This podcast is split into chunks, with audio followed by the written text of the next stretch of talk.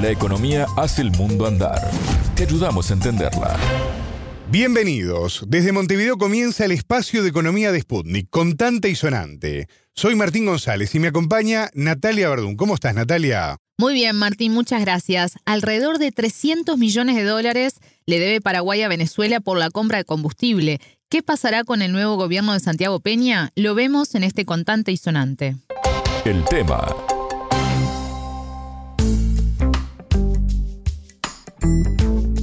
La semana pasada, la vicepresidenta venezolana Delcy Rodríguez pidió al mandatario de Paraguay, Mario Abdo Benítez, que antes de dejar el cargo honre la deuda que su país tiene con Caracas ¿De qué hablaba específicamente, Natalia? No quise malgastar mi tiempo en la tercera cumbre Unión Europea-CELAC para responder los mandados de Estados Unidos en la persona de Mario Abdo Benítez. Solo le recuerdo que antes de irse de la presidencia, honre la deuda que tiene con Venezuela en lugar de su monólogo vacío dijo vía Twitter Rodríguez luego de un discurso de Abdo Benítez en el que hizo referencia al sistema democrático en Venezuela y se refiere a los 300 millones de dólares que Paraguay le debe a Caracas por un acuerdo de compra de combustible firmado en 2009 por los presidentes Hugo Chávez y Nicanor Duarte. Abdo Benítez, Marito, como se lo conoce, deja el cargo, recordemos, este 15 de agosto y quien va a ingresar a la presidencia es el colorado Santiago Peña. Así es, y este jueves 27 Peña dijo que su país tiene voluntad de pago, pero con las condiciones en las que se firmó el acuerdo, esto es, con una financiación de 15 años a una tasa del 2%. Sobre esto hablamos con el politólogo Miguel Jaimes, experto en geopolítica del petróleo. La relación de Venezuela con el gobierno del Paraguay en los últimos años no han sido las mejores. Eh, esto conllevó a que las relaciones diplomáticas estén rotas, aun cuando hay anuncios del nuevo mandatario de abrir, la, abrir su embajada en Caracas Venezuela ha reclamado claramente que debe cancelarse el pago por combustible que hizo Petróleos de Venezuela a la empresa petrolera del Paraguay, el cual asciende una suma de 300 millones de dólares, aun cuando el interés es muy bajo, de apenas un 2%. Eh, varios gobiernos, incluyendo el actual, han buscado la forma, diferentes vericuetos, vías jurídicas para que esto se dilate. Según el entrevistado, el no pago de la deuda sería una decisión política, entonces. Así es. Recordemos que en 2019 Paraguay rompió las relaciones diplomáticas con Venezuela luego de las elecciones que confirmaron un nuevo mandato del presidente Nicolás Maduro y que fueron cuestionadas. Paraguay, junto con Argentina, Brasil, Canadá y Chile, entre otros países, integraban el llamado Grupo de Lima que no reconoció la legitimidad del presidente Maduro todos los presidentes del mundo tienen negociaciones, las diferentes administraciones. Y esto puede gustarle o no a un nuevo o saliente gobierno, solo que se han agarrado de allí, de una fama que se levantó en torno a todo lo que eh, tuviese que ver con, con, Venezuela para justificar cualquier decisión malsana y, y, un nulo cumplimiento en sus deudas, en su parte administrativa, lo cual coloca muy mal al, al, gobierno de Paraguay, no tan solo al actual, sino a, a los anteriores, quienes han buscado todas las formas para que esto no se dé, pero aparte de eso han enturbiado las relaciones, han atacado injustamente a Venezuela eh, buscando una forma de solapar una cantidad de dinero que fue a parar a sitios que hasta ahora no están lo suficientemente claros y se esconde detrás de esto, de la imagen del presidente Nicolás Maduro, lo que fue la transacción económica de donde fueron a parar esas grandes cantidades de dinero.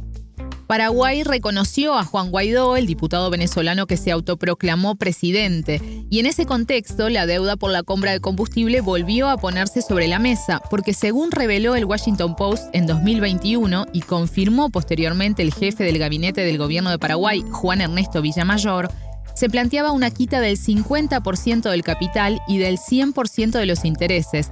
Esto representaba más de 150 millones de dólares menos de la deuda total. Fue aceptada por la administración del presidente Guaidó, decía en ese momento a los medios Villamayor. Sin embargo, también aseguró que Venezuela, es decir, este gobierno paralelo de Guaidó, presentó un borrador de compromiso que no fue aceptado por Paraguay. El acuerdo, Martín, incluía una comisión de 25 millones de dólares para los abogados mediadores por ambas partes. Del lado paraguayo era el argentino Sebastián Vidal, vinculado al presidente paraguayo Mario Abdo Benítez. El gobierno entonces de Paraguay, eh, haciendo una, una alianza, una decisión política pírrica, ridícula frente a todo el escenario internacional y aduciendo que en Venezuela no había democracia.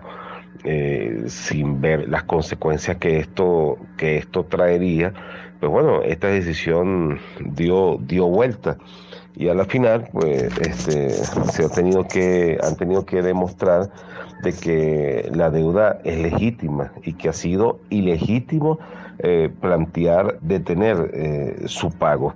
Esto ha hecho muchísimo daño a las relaciones internacionales en Sudamérica. Hay que decir que Venezuela tenía en Sudamérica un, 33 empresas que eran filiales de PDVSA. Había PDVSA Paraguay, PDVSA Argentina y así en todas las naciones.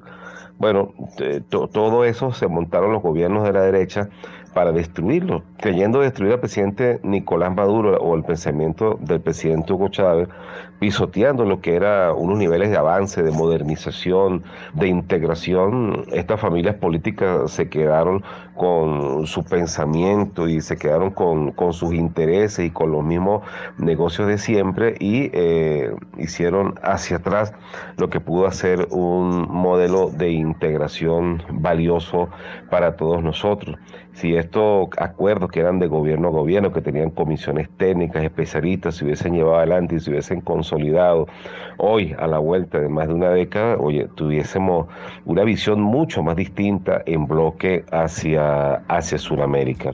Natalia, tengo entendido que Venezuela llegó a presentar un arbitraje a la Cámara de Comercio Internacional allá por el año 2016. Exacto, que también fue afectado por la autoproclamación de Guaidó como presidente y quedó suspendido.